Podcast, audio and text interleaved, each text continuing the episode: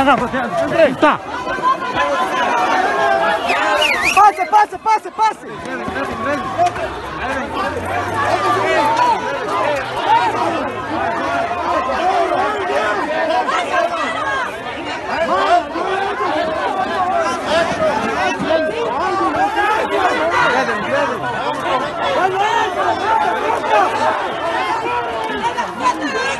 Olha!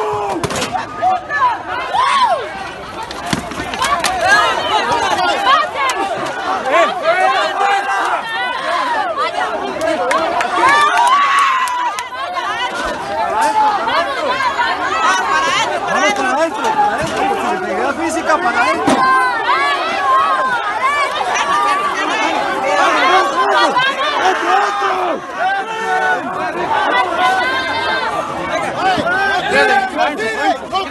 no tiren, no tiren.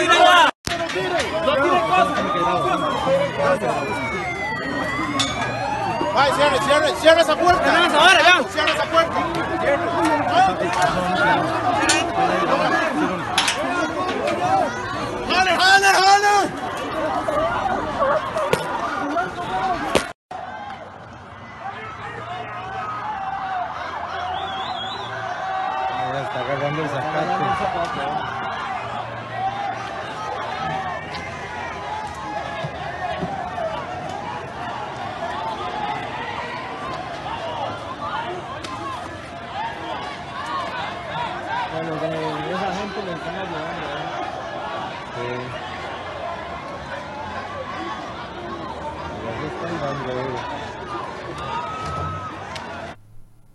8 con 7 minutos de la mañana, muy buenos días. No estamos viendo imágenes de otro país, no son manifestaciones de las que estamos acostumbrados en los últimos días a ver en Chile, a ver en Ecuador, las que hemos visto en Bolivia o las que hemos visto recientemente en Colombia. Son manifestaciones y, y enfrentamientos que hubo anoche en circunvalación a la altura de la Universidad de Costa Rica por el edificio de Derecho, donde la fuerza pública tuvo que actuar ante las agresiones de un grupo de manifestantes que definitivamente incluso se atrevieron a rociar gasolina en algunos policías para poderles prender fuego. Por dicha, eso no sucedió, pero este es el nivel de violencia al que han estado llegando actualmente las manifestaciones. Y sobre este tema queremos abordar el día de hoy, junto con otro tema que también es noticia el día de hoy, que es el recorte a las pensiones de lujo. Vamos a empezar con esta eh, información que definitivamente continúa en desarrollo. Las autoridades han pasado a seis personas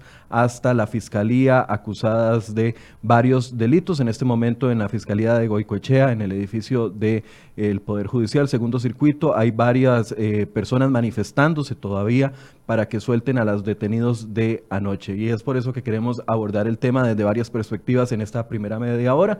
Contamos con la presencia aquí en el set de Paola Gutiérrez, abogada laboralista. Paola, buenos días, gracias por acompañarnos. Buenos días, Michael. Muchas gracias por la invitación.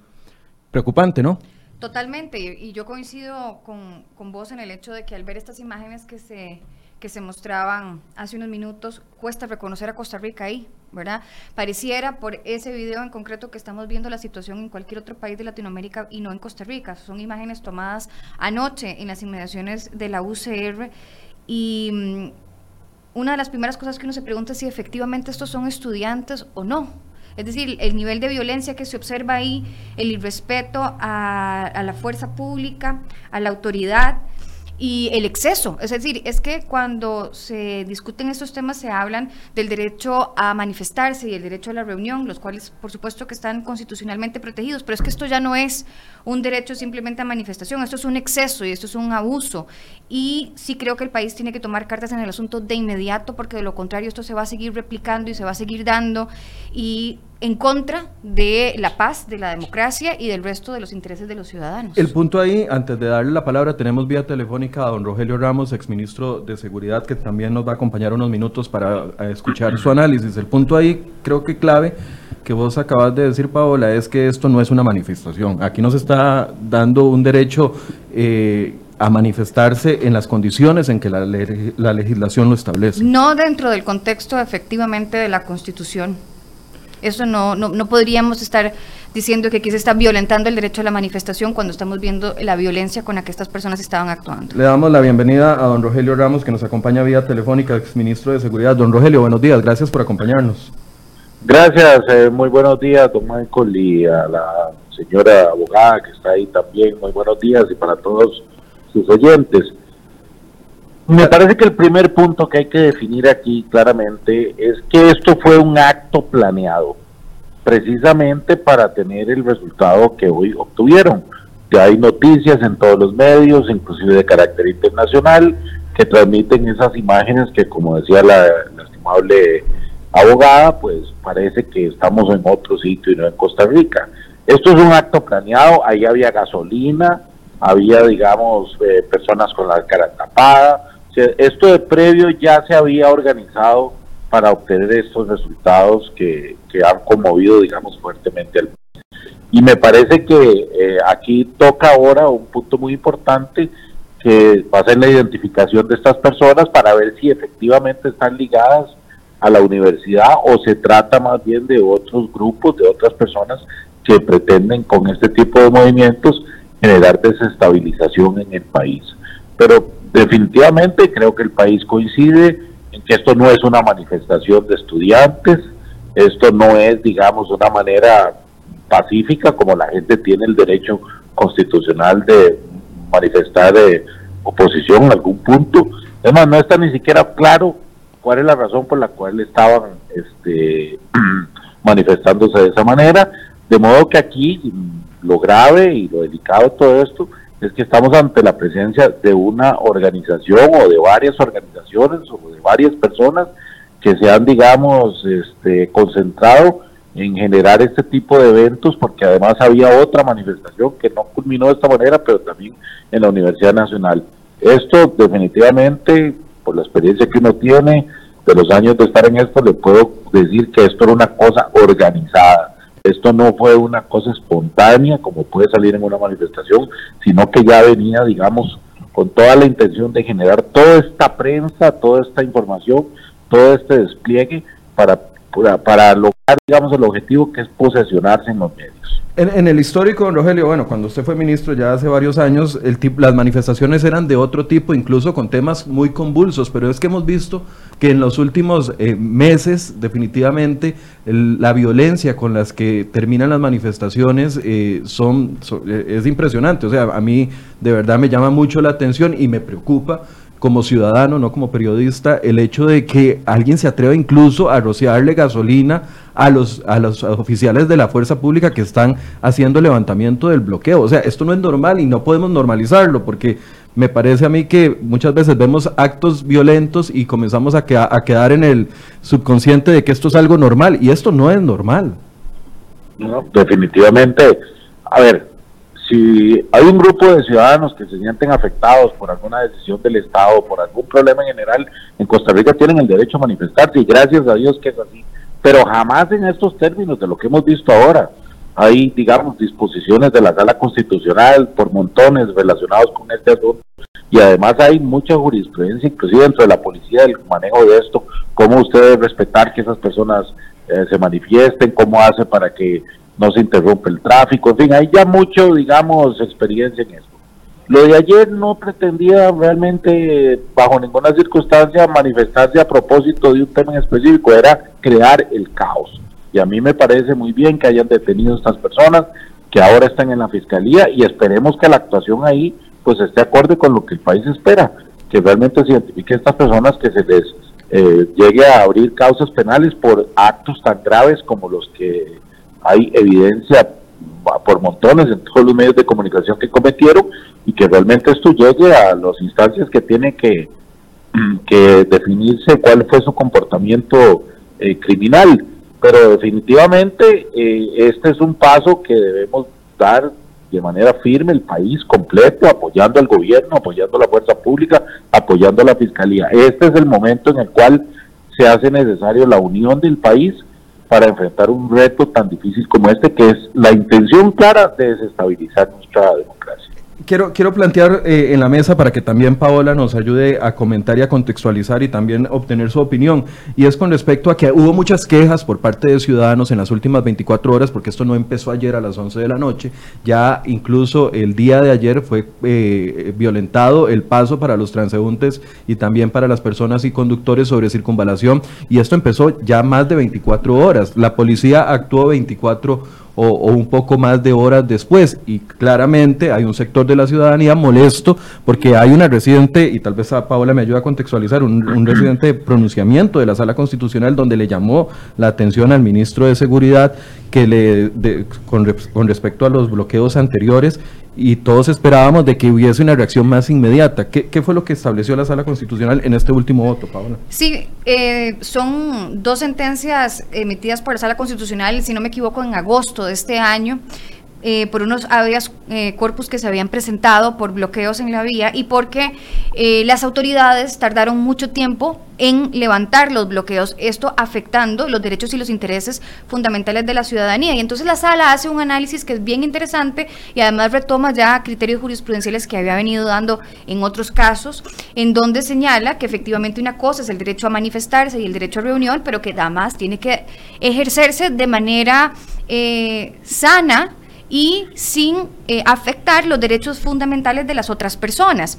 Entonces, incluso la sala señala aquí que aun y cuando existan vías alternas, en el caso de estas dos eh, sentencias que emitió, aun cuando existan vías alternas, si el bloqueo está afectando gravemente vías que son arterias muy importantes de comunicación. en este caso. Exactamente, que podría ser, este caso era, si no me equivoco, la ruta 32 en concreto. 39. Pero, eh, ah, bueno, en el caso del fallo, de las sentencias, pero siempre se ha dicho que, bueno, mientras existan vías alternas se pueden bloquear otras calles y, en esta sentencia la sala señala como no, un momento, vamos a ver, podrían incluso existir vías alternas disponibles, pero si la afectación en una arteria vial principal está causando problemas de comunicación que incluso pueden afectar de manera grave los intereses y hasta, digamos, la libre circulación y libre tránsito y la vida de la gente que tenga que pasar por ahí, pues entonces también son bloqueos que tienen inmediatamente las autoridades que levantar y, efectivamente llamó la atención del Ministerio de Seguridad y de la Policía de Tránsito. En, la en, en el fallo que de la sala constitucional da un tiempo, no sé, en el momento en el del bloqueo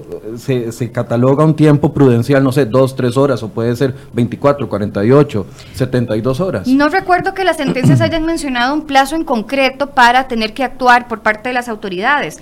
Lo que sí es que se dice es que las medidas que tomen las autoridades para el levantamiento de estos bloqueos tienen que ser proporcionadas, que eso es muy importante para respetar el derecho de manifestación que tienen todas las personas, como decía don Rogelio, pero también tienen que ser efectivas, es decir, cuando si no se toman medidas en el momento adecuado, resulta que no son efectivas y es parte de las condiciones que estableció la Sala Constitucional hacia las autoridades. Y es que hay que tener un balance. Una cosa es eh, el marchar, por ejemplo, contra recortes del FES, por que, que, sucedió hace muy poco, puede estar uno a favor, puede estar uno en contra, pero son manifestaciones pacíficas, evidentemente con un interés muy concreto, etcétera. Y otra cosa es lo que estábamos viendo en el video, que eso efectivamente no tiene ninguna nivel de comparación. Incluso en declaraciones que dieron algunos estudiantes que no se identificaron el día de ayer a la prensa, decían que era contra el presupuesto que se estaba discutiendo ayer y que quedó aprobado a eso de las 4 o 5 de la tarde, eh, ya en segundo debate. Sin embargo, eh, la manifestación se extendió hasta el momento en que la policía actúa. Don Rogelio, eh, ¿qué valoraciones? Porque claramente uno como ciudadano desearía la actuación de la policía de inmediato en el momento en que se ejecuta un bloqueo en una ruta nacional como es la ruta de circunvalación, que es vital para el tránsito de, de nuestras ciudades. ¿Qué valoraciones tienen que tomar las autoridades o hacen las autoridades antes de, decidir actuar? Bueno, es interesante, como lo decía la, señora Paola, eh, esta nueva jurisprudencia que la Sala Constitucional, digamos, ha perfeccionado en relación con este tema de los bloqueos. Al principio realmente no era la posición que tenía, eh, pero conforme han pasado los años y los eventos se han agudizado, se han dado con mayor frecuencia, la sala ha venido perfeccionando esto y me parece que la verdad que es una sentencia eh, muy clara en ese sentido. Yo quisiera también llamar la atención porque sé que la gente está muy molesta por esto y le puedo atribuir, digamos, algún tipo de, falta de acción al Ministerio de Seguridad Pública por el tiempo que duró en levantar ese bloqueo. Y me parece que es importante defender la posición del ministerio en lo siguiente. Aquí en Costa Rica o en cualquier lugar del mundo, cuando usted, digamos, eh, trata con estudiantes universitarios, puede generar lo que llamamos un elemento de solidaridad enorme.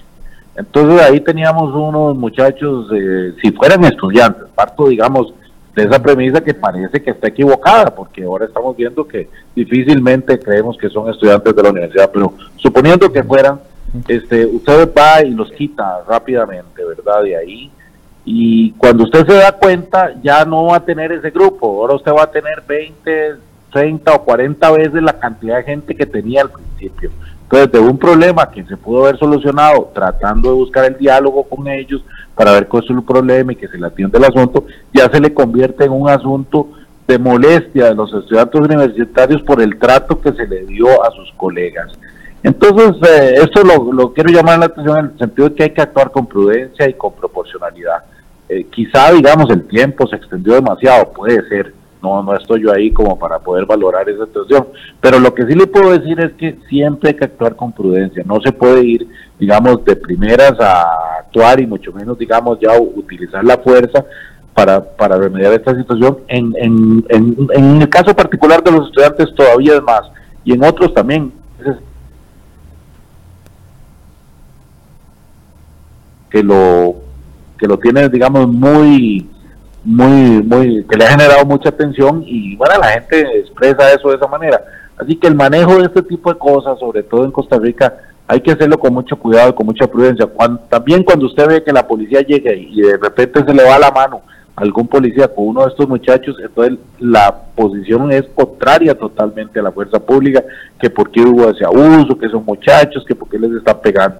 Por eso, insisto, digamos, el término de la definición de la sala constitucional que establece ya un marco bien definido en relación con este tema y la actuación con prudencia es la mejor manera siempre de manejar este asunto. Bien, muchísimas gracias, don Rogelio, por darnos esta opinión. Con mucho gusto y saludos. Saludos. Sí, definitivamente. Bueno, estamos a la espera de un vocero de seguridad pública que hemos solicitado desde tempranas horas de la mañana para poderse referir a la situación que eh, se estuvo dando y que se dio en este sector. Ayer actualmente están ahorita concentrados en el Ministerio Público donde ya dijeron, Paola, esto es información de última hora, ya dijeron que eh, la fiscalía no los va a tramitar en flagrancia, es decir, más bien le voy a preguntar a usted cuál es la diferencia y que las va a llevar a los detenidos por una vía ordinaria porque tienen que analizar las pruebas. ¿Qué significa esto? Bueno, eso ya es más tema penal, Michael, así que no me atrevería como a poder ahondar mucho sobre las diferencias para no cometer ningún error que pueda más bien inducir a la gente a un concepto equivocado. Lo que sí es que efectivamente yo eh, creo que se tienen que tomar las acciones y llevarlas hasta las últimas consecuencias, sea cual sea la vía que al final se determine que es la más idónea, porque de lo contrario, si esto no tiene ninguna repercusión y si las autoridades no toman las medidas que corresponden, esto va a seguir presentándose cada vez con más frecuencia. Yo creo que don Rogelio tiene toda la razón en el sentido de que no pareciera ser algo que haya sucedido de manera espontánea, sino que pareciera que es algo ya... Eh, premeditado y preparado. Recordemos que hay otros antecedentes, el hecho de las bombas colocadas y recientemente ya desarticulada la banda y ahorita procesada judicialmente, que puso bomba en, o intento de bomba, no, no un artefacto explosivo, no solo en la Asamblea Legislativa, fuera de un medio de comunicación. O sea, hemos visto señales preocupantes. Total, y yo creo que la gente eh, con muy mala intención podría estarse tratando de beneficiar de las desafortunadas situaciones que están viviendo otros países que ya nos habíamos referido en Latinoamérica y tratar como de unirse a este movimiento de desestabilización. Claro, eh, ver para atrás es muy sencillo, pero no puede, tampoco se esperaría que la fuerza pública entre a tomar acciones eh, apenas inicia un movimiento de manifestación sin saber cuál va a ser el resultado o cuáles son las verdaderas intentar negociar. Claro, yo estaba oyendo ayer en la tarde unas eh, declaraciones de un representante de la fuerza pública y él en ese momento señalaba pues que ellos estaban ahí tratando de regularizar el tránsito, de que se causara el menor caos vial posible que eso era de alguna manera alguna alternativa, porque las calles estaban colapsadas, pero que no iban a tomar acciones en cuanto a detenciones, porque hasta ese momento todo estaba haciendo de forma pacífica, aunque ya podríamos en ese momento, creo yo, que entrar a discutir hasta dónde es pacífico cuando la calle estaba completamente, colapsada en hora pico. Vamos a escuchar otra opinión de otro experto en temas de seguridad. Se trata de don Francisco Segura, exdirector del OIJ, a quien le solicitamos minutos antes de iniciar este programa una declaración. No podía intervenir en vivo porque eh, eh, iba a entrar a una reunión, pero eh, sin embargo nos, nos atendió rápidamente vía telefónica. Escuchemos lo que él nos dijo.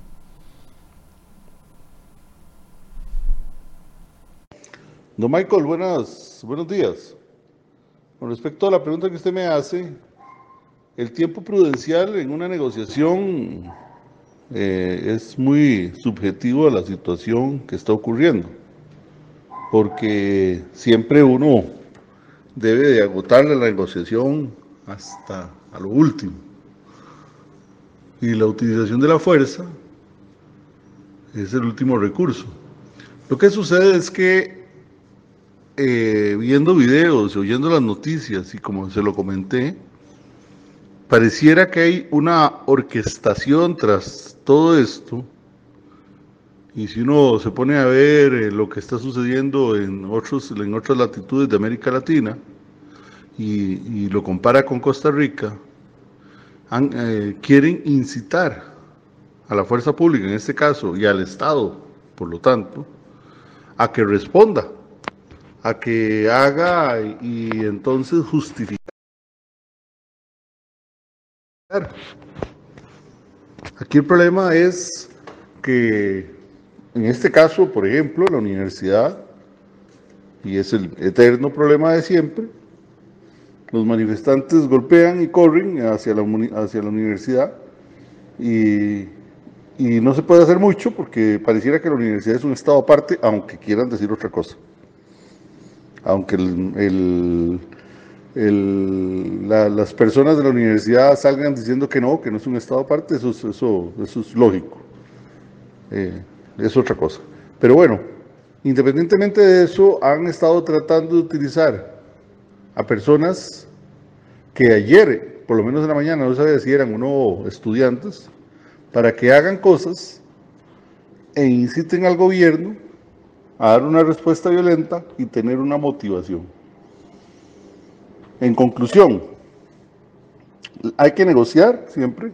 La fuerza se utiliza por parte del Estado, es el único autorizado a utilizar la fuerza en último momento, pero no se puede dejar salir de control las cosas porque pueden producir otros efectos, pueden andar buscando otros objetivos y tomar en consideración la realidad en este momento de Costa Rica versus Latinoamérica para ver qué es lo que están persiguiendo, porque a mí me parece que tras esto no es el cobro de, los impuestos, no es eh, si quieren utilizar o no la plata de las universidades. Creo que hay objetivos mucho más profundos y mucho más ideológicos tras todo esto. Bien, esa es parte de la eh, entrevista que nos dio don Francisco Segura, donde también hace un llamado. Me llama la atención que los expertos también llaman a no leer tan rápido, a hacer una lectura pausada de lo que está sucediendo y ambos coinciden en el contexto internacional y en la escalada. Y en cuestionarse quién está detrás. ¿Quién está detrás? O quiénes están detrás de esto y la provocación que están generando a nivel país, porque como vos mencionabas antes, eh, en el Poder Judicial, en el segundo circuito ahí frente eh, en Goigoechea, estaban ya manifestándose, no sé con qué cantidad de gente o con qué nivel de violencia, pero de, la, la, cosa sigue, ¿verdad? Y entonces sí, uno lo primero que se pregunta es quién está detrás. Don Sergio Araya, analista político, también nos acompaña esta mañana vía telefónica para hacer una lectura desde su posición. Don Sergio, buenos días, gracias por estar con nosotros. Muy buenos días, eh, un gusto estar con ustedes y por supuesto aquí a la orden para hablar de estas situaciones que hemos estado presenciando en las últimas horas. Don Sergio, dos cosas que me gustaría que usted nos diera su opinión para enriquecer la discusión el día de hoy es, actuó lento el gobierno eh, y esa lentitud puede que haga empoderarse algún sector de manifestantes y que lleguemos a estas consecuencias. ¿Cómo lo analiza usted? Sí, vamos a ver, esto es un punto clave. Ciertamente lo de ayer es totalmente reprochable. Creo que ninguna manifestación, primero, debe de obstruir eh, o puede conculcar los derechos de otras personas. El bloquear vías y especialmente las vías que no son del campus de la universidad es totalmente inadmisible. Y tanto la vez anterior como en esta, el gobierno ha mostrado una actitud bastante contradictoria, bastante vulnerable. Probablemente uno piensa, porque mucha de la base de los que hoy están en casa presidencial provienen de estas universidades, es su base electoral privilegiada y aunque eso no debería de ser un factor que justifique un proceder distinto, evidentemente tiene que ver con esa actitud ambivalente del gobierno. Porque, vamos a ver, lo que se supone es la razón de esta manifestación, ni siquiera se podía eh, desarrollar o resolver desde el gobierno. Estábamos hablando de si es esa la verdadera razón del cuestionamiento que hacen al recorte o a la redirección de fondos del FES, que fue aprobado ayer en la Asamblea Legislativa. Entonces, en última instancia, la manifestación debe haberse enfocado hacia la Asamblea Legislativa, haber presionado, si esa era su intención, desde la barra de público para evitar que el segundo debate del presupuesto se diera como finalmente ocurrió. Y además se dio mucho antes de que se dieran estas eh, manifestaciones violentas y este intento inclusive de agresión y de afectación de la integridad física de la Guardia que llegó a tratar de, disolver el, el movimiento. Entonces sí me parece que hay un conjunto de elementos que lo que permiten es demostrar una actitud bastante, reitero, ambivalente, floja, débil de la administración del gobierno, que puede perfectamente legitimar, y esta es la parte delicada, a otros actores para presuponer que esta es una medida válida para tratar de ejercer presión y de expresar su disconformidad. Por ahora ha sido un hecho aislado, o son hechos aislados, y lo importante sería que se limiten a ello, que no se vayan expandiendo como ha ocurrido en otros países donde efectivamente a partir de un acto puntual que no es controlado a tiempo, que no es manejado con estrategia, se termina eh, desbocando y se termina elevando la conflictividad a los niveles que ya hemos observado en esas otras regiones. Quiero apuntar algo para las personas que no se eh, ubican en esas imágenes que estamos viendo en este momento. Esto es sobre circunvalación al frente del edificio de la Universidad de Costa Rica de los estudiantes de eh, la Facultad de Derecho. Cuando la, fuerza pública comienza a quitar la barricada y es cuando eh, se enciende por así decirse, no solo el fuego que lanzaron estas personas con gasolina, sino que se encienden los ánimos, muchos corren a refugiarse, a intentar meterse en la Universidad de Costa Rica. De hecho, ahí veíamos en unas primeras tomas donde unos escasos guardas de la Universidad de Costa Rica intentan detener la turba de gente que se va a refugiar dentro de la Universidad de Costa Rica. Quiero poner este tema porque me parece que es vital, porque como bien dice don Sergio, si lo que querían era evitar la, la aprobación del presupuesto, entonces simple y sencillamente se van y se manifiestan frente a la, Asamblea Legislativa donde, aunque se refugien en un parqueo, etcétera, etcétera, la policía podría actuar. Sin embargo, aquí sabían de que estaban cerca de un portón donde la policía prácticamente pierde eh, su poder de actuar. Sí, bueno, eh, en este caso, creo que eso sería criterio de algunos juristas. La vez anterior que ocurrió un incidente similar, recordarán las y los que nos están observando y escuchando, algunos se refugiaron también en el campus universitario y se generó toda una, toda una discusión y una polémica con respecto hasta dónde es el alcance de esa autonomía.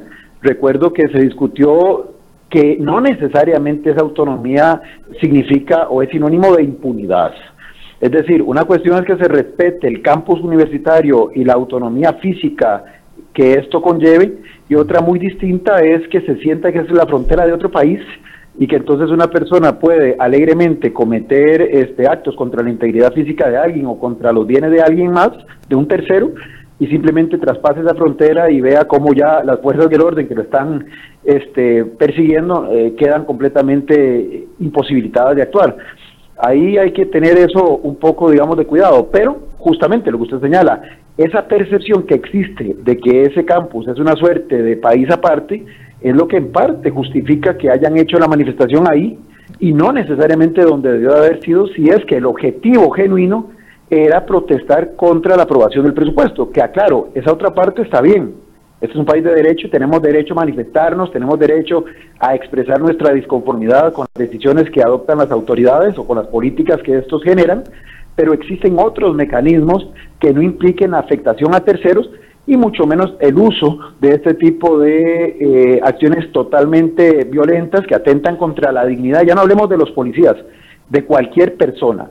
Porque además, ¿para qué usted va a andar con gasolina en una manifestación de estas? Me pueden decir que es para encender una hoguera, pero tampoco es correcto encender llantas en una vía pública y afectar la circulación de terceros. Fue una estrategia. Fue una estrategia y efectivamente, como señala don Sergio, una cosa es lo que pueda estar sucediendo, lo que suceda dentro de las instalaciones de la UCR y otra cosa es cuando se comete algún acto irregular que incluso podría ser un ilícito fuera y la persona corre a, trincherarse en la UCR, ¿verdad? Que puede tener por parte de las autoridades policiales un tratamiento totalmente distinto, de llegar a sacar a alguien que está dentro del, del recinto de la universidad, a alguien que cometió una irregularidad y sale corriendo para protegerse dentro de las instalaciones, habiendo estado actuando de manera tal vez ilícita fuera en la vía pública, que efectivamente eso se discutió hace muy poco y es que claro, aquí lo que hablábamos antes, la provocación, una cosa es que los manifestantes estén ahí eh, tirando material combustible y otra cosa es que se acerque la policía para malinterpretar toda la situación y alegar que hay un exceso en, en el uso de la, de la fuerza. Y además, sí, efectivamente, la población que se estaba ahí eh, manifestando, y, a mí me gustaría utilizar otra palabra porque es que realmente esto se presta para... no es manifestación, esto es un bloqueo. No, esto, es, un, acto total de violencia y de insubordinación. Esto no es una manifestación, porque entonces entramos en, esa, en ese discurso que resulta muchas veces muy cómodo de decir que en este país no se respeta el derecho de manifestarse, pero es que tal vez ni siquiera estamos entendiendo claramente lo que es el derecho de manifestarse. No, no te quiero interrumpir, Paola, pero es que voy a leer, hay una persona que está aquí eh, comentando en estos mismos comentarios que mucha gente está eh, haciéndolo durante esta transmisión, que no da su cara porque tiene un Facebook sin foto, que se identifica como Mark XLDDD y dice la policía está reprimiendo en Costa Rica y los medios de, de desinformación mienten. Es hora de que el pueblo despierte. Ayer reprimieron a los manifestantes. Eso es que Señor, ¿en dónde vive usted? ¿No está viendo el galón de gasolina echándoselo a los policías? Claro, lo que pasa es que eso es un discurso bastante eh, sin fundamento, bastante este, digamos que no, no resiste ningún tipo de análisis. eso no es un argumento. Porque di, las, las, los videos son muy, son muy claros en ese sentido. Entonces sí creo que es importante partir del hecho de qué es el derecho a manifestarse y que no, precisamente para que cuando haya gente que quiera confundir la discusión y desviarla del punto principal, tengamos claro que esto no es el ejercicio de un derecho fundamental y que más bien esta gente está violando los derechos fundamentales de, todo el resto de la población. Don Sergio, una conclusión. Concuerdo con lo que ustedes estaban diciendo y me parece que más bien este tipo de, eh, de gamberros, porque ese es el calificativo que se merecen, que capitalizan o utilizan como justificación la legítima manifestación, la legítima expresión de sus insatisfacciones para canalizar estas expresiones de violencia y de vandalismo, lo que le hacen es un flaco favor justamente a ese derecho a la manifestación y a la, y a la protesta legítima. En este caso, repito, no se justificaba, primero, ni bloquear la vía, ni hacerlo de la forma en que lo estaban eh, haciendo con este tipo de, materiales que evidentemente lo que provocaban, podrían provocar, como de hecho estuvieron a punto de hacerlo, eh, afectaciones a la integridad física de personas o a los bienes materiales de terceros, reitero, pero además que estratégicamente no se correspondía a lo que en teoría era la motivación de esa manifestación. Entonces, ¿qué es lo que uno puede deducir de esto? Que evidentemente hay ciertos sectores, como ocurre en otras partes, que sin pretender con esto descalificar que sí existe indignación, que sí existe disconformidad, que sí existe eh, sensaciones de frustración social, pero que algunos tratan justamente de capitalizar eso para llevar agua a sus molinos. Y en esto hay que tener mucho cuidado porque existen desde los que buscan eh, orientaciones de tipo anarquista y de desestabilización per se como un fin en sí mismo, hasta como ha ocurrido en otras regiones del país, eh, poderes fácticos de dudosa procedencia que aprovechan aquello de que en río revuelto ganancia de pescadores y más bien incentivan este tipo de desorden social y de escalada de violencia para poder llevar adelante su agenda eh, sin ningún tipo de, problema, porque las fuerzas del orden están distraídas atendiendo justamente los resultados de estas estrategias de desestabilización. Bien, muchísimas gracias, don Sergio, por esta lectura que usted nos hace para aportar al análisis. Con todo gusto. Bueno, vamos a concluir esta parte de, porque habíamos prometido dos temas importantes. Nada más antes de decirlo, sigue esta persona no identificada que se llama Mar eh, comentando en redes y lanzando supuestas, eh, bueno, lanzando desinformación. Lo único que quiero decirle es que si usted tiene argumentos, venga, lo invito aquí a la mesa de enfoques. Si usted tiene argumentos verdaderos para probar de que hubo represión policial ayer y que fue la policía la que actuó mal, aunque los videos demuestran lo contrario, la mesa está abierta para que usted venga y lo pueda yo entrevistar y que usted presente sus argumentos. Vamos a pasar al segundo tema del día de hoy, tema que ya eh, les habíamos anunciado, pensiones de lujo. Anoche los diputados en primer debate aprueban un proyecto de ley que definitivamente impacta pensiones en tres... Eh, sectores distintos, el Poder Judicial, uno de ellos, el Poder y también los pensionados del el Magisterio. ¿Qué establece esta ley aprobada ayer en primer debate, bueno, que las pensiones de gobierno o del magisterio tendrán un tope máximo de 2.2 millones y las pensiones del Poder Judicial de 2.6. Un, un proyecto de ley que había venido siendo polémico y que definitivamente va a generar reacciones, Paola. Polémico, pero muy necesario.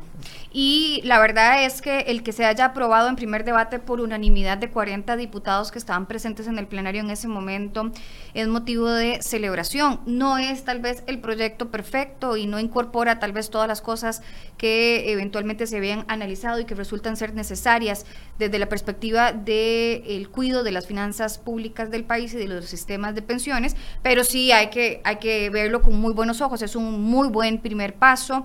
Eh, todavía falta recorrido, es decir, se aprobó en primer debate, pero efectivamente eh, habrán sectores, sobre todo los que se vean perjudicados, que no estarán muy contentos y dentro de esos me atrevería yo a decir que tal vez los más em, eh, disconformes puedan ser los funcionarios del Poder Judicial, porque son a lo final a los que este, tal vez podría afectarles más, ¿verdad? El, proyecto. La discusión de pensiones de lujo ha tomado eh, relevancia desde que empezó el tema fiscal. Desde el punto de vista legal eh, y desde su conocimiento como laboralista, Paola, eh, ¿esto aplica inmediatamente para todas las personas o ya hay personas que tienen derechos adquiridos? ¿Marca una diferencia entre los que están pensionados o no? Sí, vamos a ver, efectivamente esto tiene implicaciones para las personas que ya están eh, que ya tienen pensiones, ¿verdad? Incluso hay una cosa muy importante y es que efectivamente no se pueden rebajar más del 50, o sea, lo más que se puede retener es el 55% eh, para estas contribuciones. Entonces, el proyecto tiene una cosa muy importante que es bajar el monto de la base exenta, que era lo que vos mencionabas, porque si hacemos un comparativo entre lo que hay actualmente y lo que establece el proyecto, actualmente, por ejemplo, para las pensiones del gobierno está en un 2.7 el monto exento y ahora pasaría a un 2.2.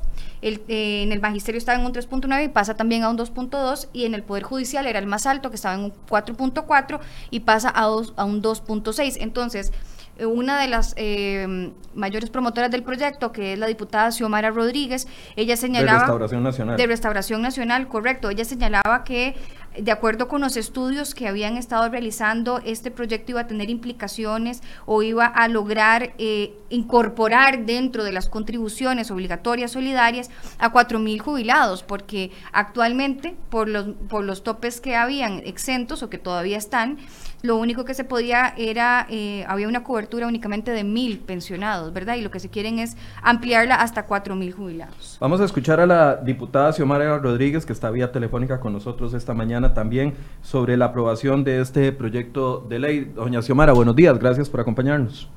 Gracias, muy buenos días. ¿Cuál es su reacción después de la aprobación y, y tal vez los puntos más importantes que se aprobaron ayer, doña Xiomara? Sí, pues muy agradecida, la verdad, con mis compañeros, porque Ayer de forma unánime se aprobó en primer debate el, proyecto que presenté y, los puntos aquí importantes es de que vamos a poner a mucha más gente a contribuir de forma solidaria, en la contribución especial solidaria, y aproximadamente unas 4.100 personas más que van a hacer su aporte para poder dar sostenibilidad a sus propios regímenes y que no sean los costarricenses que no pertenecen a ellos, que sean los que estén pagando sus pensiones. Es decir, eh, si, si la contribución solidaria de que se les vaya a rebajar a los empleados del Poder Judicial no es que pasa a arcas del Estado o al gobierno para que utilice ese dinero en lo que quiera, se, van a fortalecer los propios sistemas, en este caso del Magisterio Nacional o el Poder Judicial. Claro, recordemos que todo esto de pensiones se pagan con deuda, ¿verdad? Entonces el Estado tendría que estar sacando este de otras formas o por medio de los demás de los demás costarricenses para poder hacer el pago de estas pensiones. Aquí entre más personas contribuyan solidariamente a sus regímenes, ellos mismos van a dar sostenibilidad a esto, entonces así es como se van a poder este, solventar estas estas pensiones. Doña Xiomara, ¿ha recibido reacciones del Magisterio Nacional o del Poder Judicial después de la aprobación del proyecto? No, después de la aprobación no, antes sí hemos tenido pues de la respuesta de la Corte, eh, sí varios este, gremios de, jubilados, este, pero sí hay que entender que aquí el norte del proyecto siempre ha estado y, nosotros simplemente continuamos y, ayer se dio la primera parte, eh, un buen debate creo yo sobre las pensiones y discusiones de emociones, pero al final muy agradecida porque estuvo el apoyo total de los compañeros. Eso es lo que le iba a preguntar, siendo el apoyo total de, de, los diputados que estaban presentes, 40 me parece que en ese momento de la votación, eh, eh, ¿descartan que esto vaya a sala constitucional por algún tipo de trámite que algunos diputados tengan dudas con respecto? Para consulta. Para consulta. Sí, yo esperaría eso, ¿verdad? Que se pueda seguir en esa misma... Eh, en ese mismo ánimo de, aprobar algo que yo creo que todos tenemos muy claros y, había que tratar lo que son pensiones de lujo, porque aquí este tema es como una herida sangrante continua que tiene el costarricense. Se aprueba un proyecto, se realiza algo y la pregunta que sigue es si las pensiones de lujo. Entonces aquí estamos dando esa señal importante y yo creo que está en todos los diputados la intención de continuar con el tema. Ayer se, perdón, eh, doña Paola quiere conversar con usted. ¿Cómo está, doña Xiomara? Buenos días. Buenos días. Eh, una de las cosas que incorporaba el proyecto, eh, únicamente como para aclararle a la gente que está con nosotros en el programa, era uno de los puntos que se había analizado era obligar a las personas a pensionarse cuando cumplieran con determinados requisitos y al final por dudas en cuanto a su eventual constitucionalidad y a la, a la digamos, conveniencia de incluirlo en el proyecto, eso quedó fuera, ¿verdad? Sí, así es. Sí, así es. Y en cuanto a los topes máximos de pensiones, en lo que se aprobó ayer en primer debate, se incluyó algo en cuanto, porque hemos estado conversando sobre la base exenta, ¿verdad? Y equiparar todas las reglas de deducción para tratar de lograr una mayor equidad y similitud de condiciones. Pero en cuanto a los topes de, de pensión máxima. Eso, eso iniciamos en, en un en un momento el proyecto, el proyecto ha sufrido muchos cambios, de hecho en la ocasión que estuve ahí en el programa y los explicamos, el proyecto sufrió muchos cambios, uno de esos fue lo de los topes. Cuando estuvimos hablando con el Ministerio de Hacienda, de nada nos servía poner un tope que iba a ser un poco, este, tratar de, de dar una equidad, si bajábamos mucho la base exenta, porque entonces el Estado lo que tendría que cubrir para completar esos topes era lo que recibía a la hora de bajar la base exenta, o sea, no iba a haber ningún, como decir, una ganancia, o sea, estábamos vistiendo un santo para, para, para vestir otro. Entonces, eh, los topes ya hay un proceso de ley donde ya están las, las, las pensiones topadas y de ahora en adelante lo que hicimos nosotros fue enfocarnos en la contribución especial solidaria para que sean más personas las que aporten. Como le digo, ingresan más, unas 4.100 personas nuevas que van a aportar a esto. Sí. 4.100 personas nuevas. Por último, la, la, gran pregunta que se hacen, estamos conversando con la diputada Xiomara Rodríguez, quien fue la que impulsó este proyecto, que finalmente ayer se logran recortar estas 4.100 pensiones eh, de lujo y se les pone eh, diferentes topes. Eh, doña Xiomara, ¿se acaba con este proyecto de ley la situación de las pensiones de lujo en este país o todavía quedan pasos pendientes? Bueno, lo que se hizo ayer siento yo que fue un muy, muy buen paso. El asunto es que vienen, no, todo se puede contemplar en un solo proyecto. Por ejemplo, hay otras, otros asuntos que intervenir, como por ejemplo son las multipensiones. Este, ese es otro tema porque cuando hablábamos de multipensiones, hay multipensiones de un mismo régimen, hay otro de, de, diferentes, de distintos regímenes, entonces no se puede meter todo como en un combo. Hay cosas que se han este, tratado por muchos años que este, para ahora poder regularlas tenemos que ir específicamente a esos puntos. ¿Qué, no toca este proyecto de ley? Para, para tenerlo claro, las multipensiones no lo tocó. No, multipensiones no toca, multipensiones no toca, sino que toca a tres regímenes, Poder Judicial, Magisterio y Ministerio de Trabajo. Lo que nos enfocamos es en la contribución solidaria para este, poder recaudar aún más y los estudios actuariales han demostrado que el impacto que va a tener va a ser un impacto muy, muy bueno a nivel nacional con la finanza. ¿De cuánto? Estamos hablando que eh, al año puede que se recolecte eh, o se pueda recaudar más de 12.500 millones más de lo que este se estaba, estaba recaudando. Eh, don Álvaro Ramos hacía una comparación de que eso significaría como unas 10.000 pensiones al año para adultos mayores en condiciones de pobreza y en un espacio de unos 20 años el Estado ahorraría este, más de 240 mil millones de colones. Bien, muchas gracias, doña Fiamara. Última pregunta, ¿se, ¿ya se fijó eh, alguna fecha para el segundo debate? No, ayer no, no, no se fijó, o, o puede ser que en todo el, eh, el momento que estábamos viviendo, pues no escuché bien la fecha de cuándo se vería el, segundo debate. Bien, vamos a averiguarlo y vamos a estar pendientes. Muchas gracias, doña Xiomara, y le extiendo la invitación para que nos acompañe pronto para poder abordar el tema ampliamente acá en Enfoques. Con mucho gusto, muchas gracias.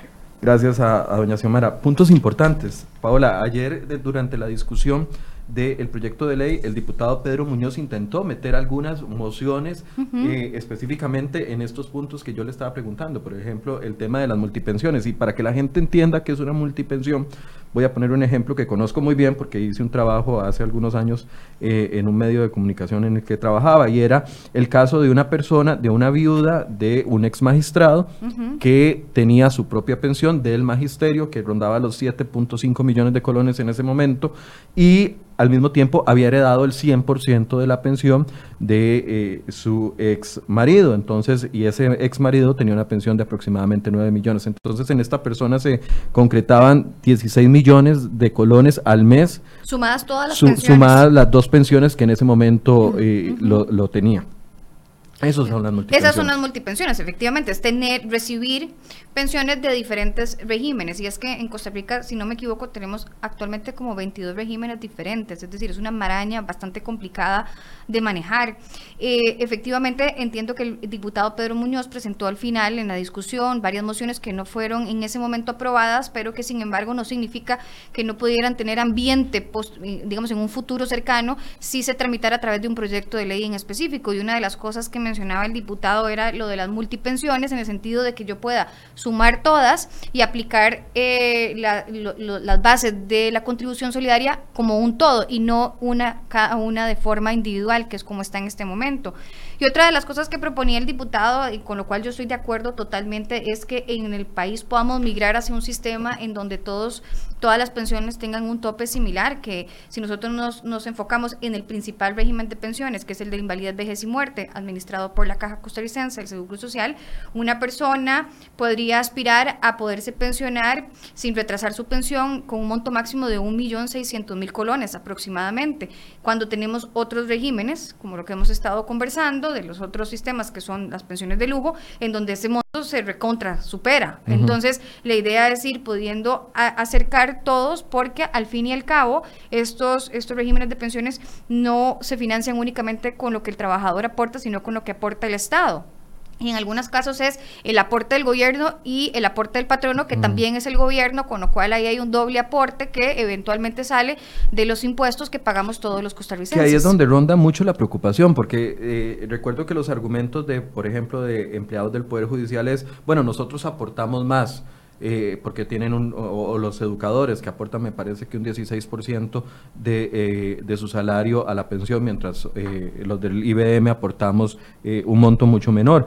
Y ellos decían, bueno, nosotros aportamos más, pero es que ellos al ser empleados del gobierno y además el gobierno eh, contribuir como contribuye para todos los, eh, los trabajadores del país, el gobierno está contribuyendo doble en esos regímenes de pensiones. Exactamente, porque el régimen de pensión se de tres días. Se, monta el tema de, o la pregunta de si eh, desestabiliza las finanzas del Estado. Claro, y efectivamente hay serios problemas con el tema de los regímenes de pensiones porque afectan directamente las finanzas del, del, país. Es decir, si nosotros vemos que el régimen de pensiones se alimenta de tres áreas, que es el aporte patronal, el aporte del Estado y el aporte de los trabajadores, pues evidentemente cuando el Estado también tiene la función de patrono, pues hay un doble, hay un doble aporte y estamos hablando de que entendemos por pensiones de lujo aquellas pensiones en donde la persona va a recibir más de lo que eventualmente se ha aportado al sistema. Por eso se llaman pensiones de lujo. Así que... Sí, cuando yo le pregunté a don Álvaro Ramos, ¿qué es una pensión de lujo? Quien es el superintendente eh, de las de pensiones y que se lo había preguntado a don Edgar Robles, quien fue superintendente de pensiones, me, yo les decía, ¿cuál monto se puede definir uno para decir esto es una pensión de lujo? Y la respuesta... Y la respuesta a mí me sorprendió porque me dice, es que una pensión de lujo es cualquier pensión para la, que, alguien está recibiendo y que no cotizó lo suficiente para obtenerla. Entonces no depende del monto, sino de, la, cotización. Porque, por ejemplo, podría ser que una pensión de, de, de, 3 millones, podría a alguien resultarle una pensión de lujo, pero si eventualmente las contribuciones están ahí y se aportó para ese monto, pues entonces es una pensión merecida. El problema es cuando estamos dando esas pensiones multimillonarias eh, por, un, por, por, ingresos que no están y que entonces tienen que salir de algún y evidentemente que salen de la bolsa de todos porque salen del Estado. Entonces es para mí un paso importantísimo y ojalá que se pueda seguir digamos, continuar con nuevas iniciativas y nuevos proyectos como las mociones que presentaba el diputado Pedro Muñoz y cualquier otra que se pueda incorporar en beneficio de, de, este, de este tema. Isaías nos pregunta que si las pensiones de los expresidentes las están tocando en este momento. En este proyecto de ley no, pero sé que hay iniciativas para también recortar e incluso algunos quieren ir más allá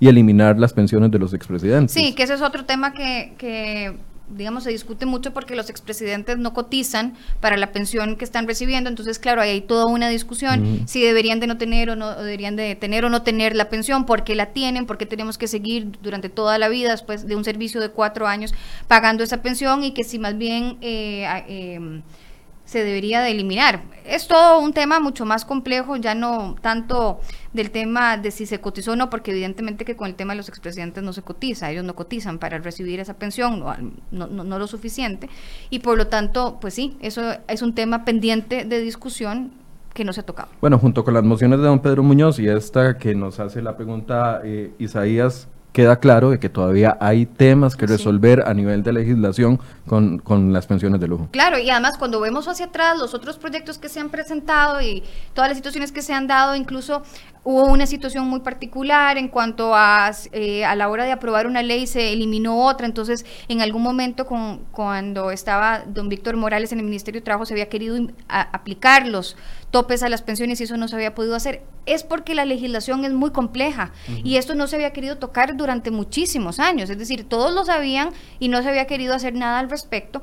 Recordemos, por ejemplo, que la huelga del año 2017 del Poder Judicial, que aún al día de hoy no, se, ha declarado, no se ha declarado exactamente, en última instancia, ha pasado ya dos años, era por el tema también de las modificaciones en cuanto al Poder Judicial, que en ese caso se hicieron cambios específicos en cuanto a la forma de cálculo y la edad para poder poder optar por la pensión, que fue todo un tema de discusión que incluso llevó al Poder Judicial a cerrar los servicios para el resto de la población en una, en una forma de protesta, incluso eh, de manera inconstitucional, de acuerdo con la sala, en algunos aspectos de servicios esenciales que se vieron afectados. Esto es complejo porque hay regímenes distintos. Si tuviéramos un solo régimen, un, un solo régimen de pensiones en el país, con una sola ley se hubiera abordado todos los temas, pero como existen tantos, es ahí donde radica la, la complejidad de ir eh, creando leyes distintas para regular regímenes distintos. Exacto, y tampoco es como que podamos de la noche a la mañana pasar de los 22 a 1, porque también hay muchas otras implicaciones en cuanto a las contribuciones del Estado y también lo que esto pueda representar de tener que eh, unir todos los, los, regímenes en uno solo. Entonces sí, no es una cosa sencilla, es evidente que no es sencillo, la, la regulación es compleja, aparte que también hay que actuar de manera que no vayamos a violentar derechos constitucionales para que lo que vayamos avanzando no sea que con una acción se venga todo para atrás y tampoco pues se trata de venir a hacer en en dos días lo que no se ha hecho durante décadas. Por eso es que es tan importante este proyecto, porque es una, son modificaciones hacia la dirección correcta y que pueden abrir el paso para que vengan otras que vengan a complementar y poco a poco irnos acercando hacia el escenario ideal que para mí es tener un único sistema. Un único sistema, como lo proponen algunos diputados. Son las 8 y 59. Paola, ¿tienes 10 minutos más? Sí. Ok. Porque originalmente les cuento, a Paola la habíamos invitado el día de hoy para responder algunas preguntas que nos han llegado con respecto al tema del aguinaldo, de embargos salariales, de pensiones alimenticias, si se pueden o no tocar eh, o, o embargar, etcétera, etcétera. Y son temas que es importante estarlos haciendo recurrentes. Vamos a invitar a Paola de nuevo en una próxima oportunidad para dedicar la hora completa, pero la actualidad hoy nos, nos obligó a cambiar la temática. Pero tal vez hagamos un acercamiento, Paola, que sea el abrebocas del próximo programa que, que podamos Voy a cambiar el cassette. Cambies el cassette, saques el cassette de, de disturbios, saques el cassette de bloqueos, el de pensiones de lujo y vamos a la materia que usted conoce al dedillo.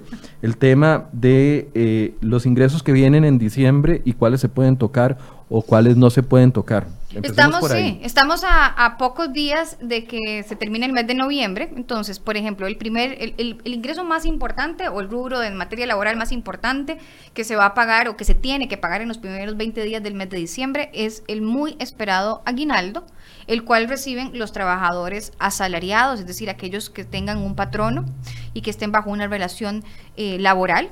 Entonces, ¿cómo se calcula el aguinaldo, por ejemplo, en el sector privado? Desde el primero de diciembre del año 2018 al 30 de noviembre del año 2019 y el patrono tiene los primeros 20 días del mes de diciembre para hacer la cancelación de ese extremo.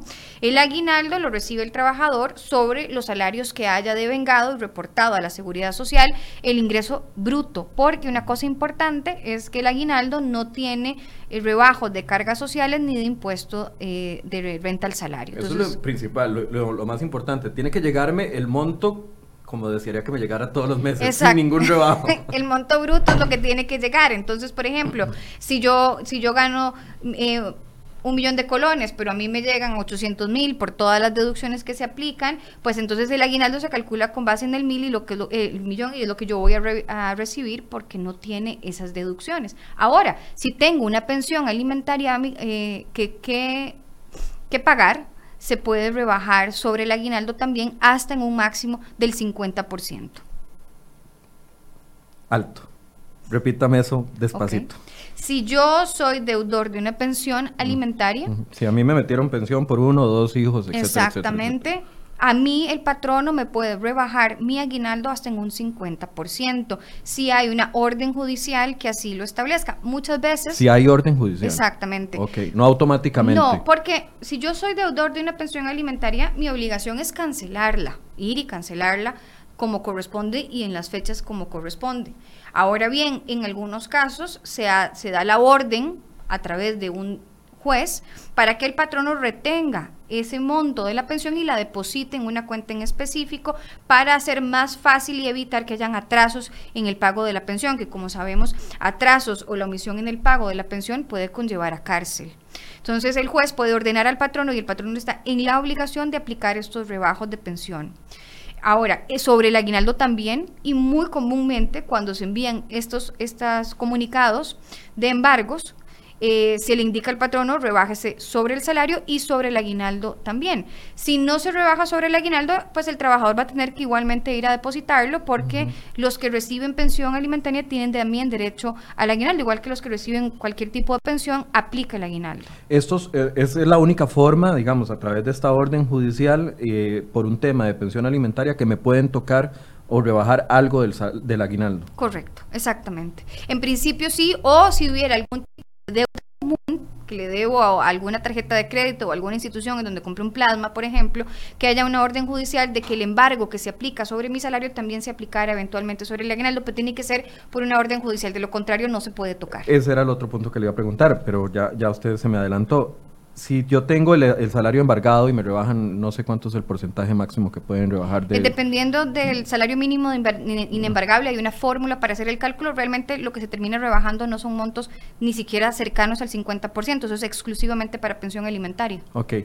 Si usualmente me rebajan porque estoy embargado todo el to- eh, parte del salario, el aguinaldo lo podrían rebajar también, pero si hay una orden específica para el aguinaldo. Exactamente. No cabe dentro del rebajo, digamos, que haya una orden para que le rebajen a Michael durante siete meses a partir de noviembre eh, una parte del salario porque está embargado. El salario tiene una eh, protección especial y por lo tanto cualquier tipo de rebajo que se pueda hacer en esas circunstancias tiene que ser por una orden judicial. Entonces muchas veces incluso los patronos lo que reciben no es una orden de embargo por parte de un juez, sino de alguna, de alguna institución bancaria que decide mandar un correo electrónico o algo solicitando el rebajo por el embargo. Eso no es procedente, tiene que ser por medio de una, tiene orden, que ser una orden judicial. Igualmente, el aguinaldo no se puede utilizar para compensar deudas, no se puede tocar, tiene una protección especial de acuerdo con la legislación del tema, salvo que haya una orden judicial de proceder de otra forma. De lo contrario, el trabajador tiene derecho a recibirlo completo. ¿Lo mismo aplica para salario escolar, para quienes tienen salario escolar? Lo mismo aplica para salario escolar y además se ha dado la situación en donde trabajadores del sector privado que no, porque tenemos el salario escolar para el sector público y salario escolar para el sector privado que tienen legislaciones y formas completamente distintas. Se llaman igual, pero lo único que son, si acaso, son familia, pero no son, no son instrumentos que puedan ser, eh, que, no, que sean similares. Ahora, trabajadores, por ejemplo, del sector privado que no tienen salario escolar porque no hacen este ahorro por mes, en, el, en las solicitudes de pensión alimentaria se obliga al trabajador a pagar salario escolar. Entonces el trabajador tiene que pagar la pensión normal todos los meses, en el mes de diciembre pagar el aguinaldo y en el mes de enero pagar el salario escolar a quien, a sus beneficiarios o a los beneficiarios de la pensión alimentaria, ¿verdad?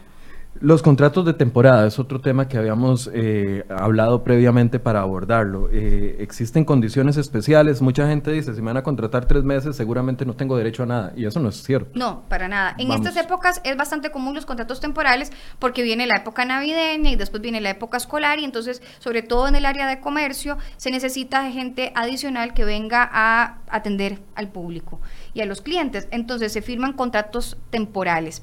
Eh, Cualquier trabajador en este país, ya sea que trabaje un mes o que trabaje tres meses, tiene derecho a dos rubros que son irrenunciables, que son las vacaciones y el aguinaldo. Entonces, por lo tanto, si yo he trabajado más de un mes, tengo derecho al aguinaldo y la parte proporcional de mis vacaciones. Los contratos eh, temporales son contratos que no se presumen, es decir, si vos contratas a alguien y no especificas claramente y por escrito que el contrato es temporal, se va a entender que es un contrato por tiempo indefinido. Por eso es la importancia que todas las contrataciones a nivel temporal queden formalizadas de esa manera y correctamente identificadas para que una vez que se cumpla el plazo no tengamos problemas de decidir si eventualmente vos me estás despidiendo o si es la finalización normal por el plazo que inicialmente habíamos convenido. Mucho comercio contrata conjunto dos temporadas, que es la temporada navideña y la temporada de entrada a clases. Entonces se extiende por tres, cuatro meses. Desde el día uno me tienen que incluir a la caja del Seguro Social. Totalmente. A la Caja Costarricense del Seguro Social y al Instituto Nacional de Seguros para que el trabajador quede cubierto por la póliza de riesgos del trabajo. Yo no, como patrón no tengo la obligación de hacerlo de inmediato en ambos, en la caja y en el INS. Y otra cosa importante es que cuando yo contrato a alguien, eh, durante los primeros tres meses se entiende que es el periodo de prueba, que es el periodo en donde yo valoro como patrono el rendimiento y si el trabajador logró acoplarse a la compañía y por su parte el trabajador pues hace una valoración de si el trabajo está cumpliendo con sus expectativas. Durante este periodo de prueba, el trabajador o el patrono pueden terminar el contrato y lo único que tienen que pagar es vacaciones y aguinaldo. En los contratos de temporada, los contratos por tiempo determinado, no aplica periodo de prueba, es decir, el contrato no tiene periodo de prueba eh, y por lo tanto es importante que las partes respeten el tiempo que inicialmente se había convenido. Es decir, no me pueden decir, vamos a contratarlo de temporada, pero está en prueba durante la temporada. Sí, no, no se puede. sería muy conveniente. sería muy conveniente y no funciona así. Entonces, si el contrato es por tiempo determinado, no hay periodo de prueba. Si el contrato es por tiempo indefinido, aplica un periodo de prueba de tres meses. Bien, ¿algún otro punto importante a resaltar en estos dos temas? Eh, pues es importante, yo hago mucho énfasis en esto, de que eh, por el tema de la necesidad de la contratación, muchas veces se hace de forma, de manera informal, y sí es importante que los contratos por tiempo determinado queden documentados. Esto le va a solucionar o a eliminar o a prevenir dolores de cabeza a muchos patronos. Y otra de las cosas es que cuando se pague el aguinaldo queden comprobantes debidamente firmados, porque a veces el patrono gira el pago, pero no se deja nada que compruebe que lo pagó. Y es común también ver que en estas épocas, sobre todo cuando inicia el mes de diciembre, los inspectores del Ministerio de Trabajo van y revisan y hacen inspecciones para verificar el efectivo cumplimiento y si el patrono no lo puede demostrar, a lo que se expone, ya sea que lo haya hecho y no lo pueda demostrar o que no lo haya hecho, es a un proceso por infracciones en las leyes del trabajo en sede judicial. ¿A qué se exponen los patronos?